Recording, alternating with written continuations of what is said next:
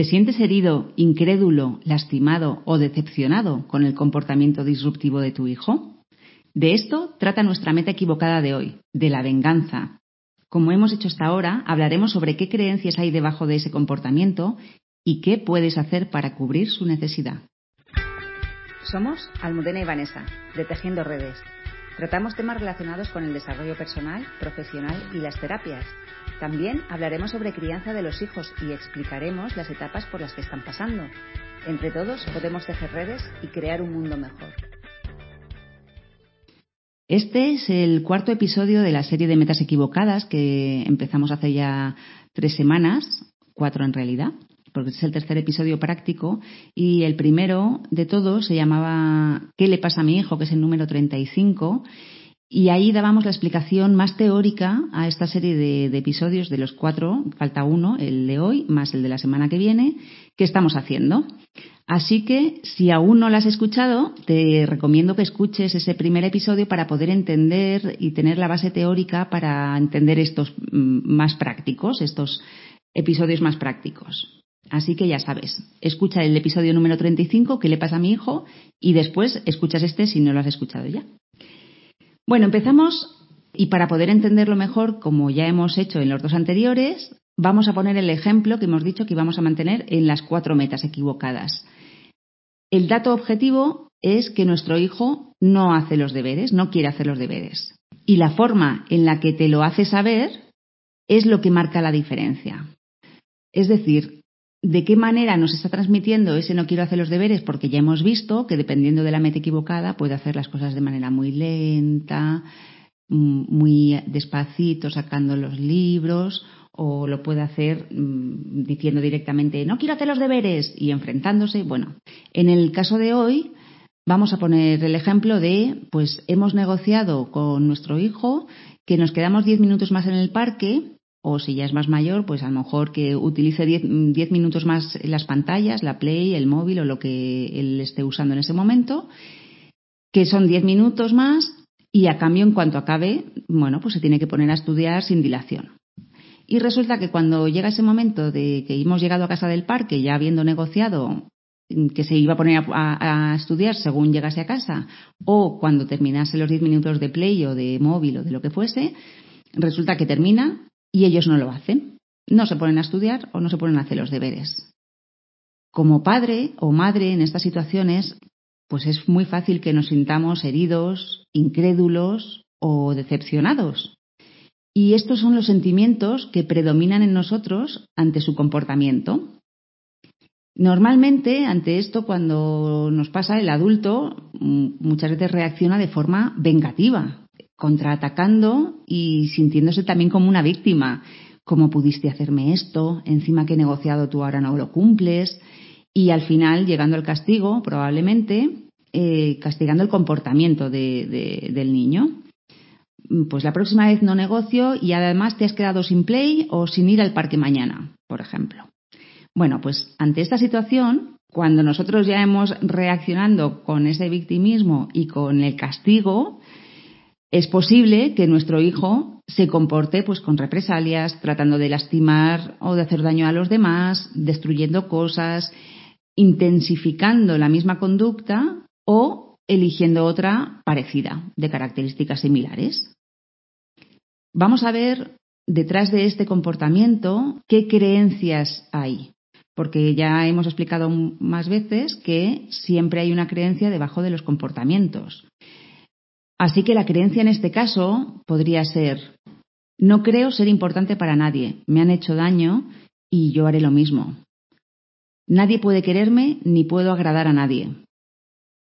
O, creo que no cuento y por lo tanto hago daño a los demás porque yo me siento herido, no puedo ser aceptado ni querido. No creo que tenga mi lugar en la familia, así que voy a herir a otros para que sientan lo que yo siento.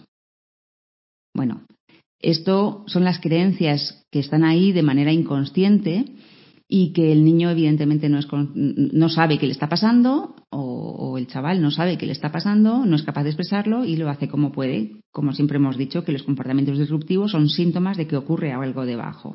¿Qué mensaje realmente quería trasladarte? ¿Cuál es el mensaje tácito que hay debajo de esto? Pues es, estoy dolido, me siento incomprendido, reconoce y valida mis sentimientos. El mensaje tácito, este mensaje que realmente nos quiere dar, es como el mensaje positivo de lo que realmente le está ocurriendo y que lo que necesita, que es que le reconozcan y que le, validan, le validen los sentimientos, o se los validemos nosotros como padres. Así que vamos a ver ¿Qué respuestas positivas y eficaces podemos dar en estos casos? Pues eh, en el mensaje que hemos dicho que hay tácito, implícito en lo que, en esa creencia, pues está, está también la respuesta, que es reconoce y valida sus sentimientos, reconoce su dolor, dale espacio, que, que, se pueda permitir sentir eso. Las emociones, como siempre decimos, no son ni buenas ni malas son emociones. Y si siento rabia, siento rabia. Si me siento incomprendido, pues es como me siento. Si me siento frustrado, enfadado, no aceptado, no querido, es como me siento. Ya hemos ya explicamos en la parte en el episodio teórico que la lógica privada de los de los niños y de los chavales es diferente y entonces evidentemente nosotros queremos a nuestros hijos, pero ellos pueden sentir que no les queremos o que no, o no, somos, no se sienten suficientemente queridos. Entonces, si reconocemos ese dolor, si les damos espacio a que ellos puedan sentir aquello que sientan sin juzgar, pues es una manera de reconocer y validar. Y, además si les decimos algo así como, pues con tu comportamiento parece que te sientes herido. Si quieres, podemos hablar de esto y ver qué te está pasando y por qué te sientes así y, qué y, de qué manera podemos, eh, puedo ayudarte o puedes solucionarlo. Es decir, fomenta la confianza, la escucha, la empatía. También esto, como siempre, esto todo va muy unido, la empatía también es algo que debemos enseñar y que se aprende a través del ejemplo. Es decir, si somos capaces de reconocer sus emociones y de poder entender cómo se sienten, utilizando esa empatía, es probable que ellos luego también la desarrollen y puedan utilizarla en, otros casos. Entonces, primero es dar espacio, me, da la sensación de que te sientes herido. Y, entonces, si me cuentas qué te puede estar pasando para poder entenderte. Y cuando te diga, pues es que no sé qué, porque no sé cuántos, y te dan la explicación, aunque sea kafkiana, decir, pues entiendo cómo te sientes y a lo mejor en tu lugar yo me sentiría igual. Ya está. Eso es validar. Eso es reconocer y validar y permitirle que se pueda sentir así, que no es malo sentir emociones de las que llamamos negativas, que ya nosotros siempre decimos que no hay emociones negativas. Fomentar la confianza también, la escucha, el que pueda sentir que les sostenemos, que les apoyamos, que no significa que, el, que todo valga, y que todo eh, esté bien. No, cuando hay que poner límites, ponemos límites. Y cuando ha tenido un comportamiento que no es el adecuado, también se lo tenemos que hacer saber. Pero primero validamos, reconocemos y no nos centramos en ese comportamiento erróneo, no nos centramos en el castigo, no nos centramos en, en las represalias o en la bronca o en el sermón. No, nos vamos a centrar en qué te está ocurriendo, y cómo podemos solucionarlo y qué puedes hacer tú para que pues para solucionarlo, para que esto no suceda más o para gestionar de otra manera. Cuando si estamos heridos, ya hemos hablado del cerebro de la palma en la palma de la mano, si tenemos ese, ese, ese cerebro destapado, nos sentimos heridos, eh, estamos muy alterados o estamos enfadados, que también tenemos todo el derecho del mundo, pues entonces en ese momento es mejor retirarnos, calmarnos y después hablar con nuestro hijo tratando de llegar a acuerdos que sean claros y apropiados para el tema que ocupa. Quiero decir, que, tenga, que la solución sea mm, relacionada y, y beneficiosa para ambas partes. Entonces, esa parte de autorregulación que nosotros tenemos que hacer, que es nos sentimos heridos, sentimos que no estamos calmados, no estamos en nuestro centro, estamos, tenemos el cerebro destapado y somos capaces de, yo qué sé, de decir barbaridades o de, de, arrastrar de los pelos a alguien. Bueno, pues en ese momento es retírate, vuelve a tu centro, cálmate, autorregúlate y también de esa manera estás enseñando autorregulación a tu hijo, porque los seres humanos no nacemos con el software instalado de autorregulación, no, eso es algo, es una habilidad, una capacidad que tenemos que desarrollar, aprender y desarrollar. Entonces también si lo haces tú primero, como siempre, el ejemplo es la única manera de enseñar, así que vas a enseñar también a tu hijo a autorregularse. Y después, cuando estamos calmados, pues Sí, llegamos a acuerdos que sean claros, apropiados, nos centramos en las soluciones.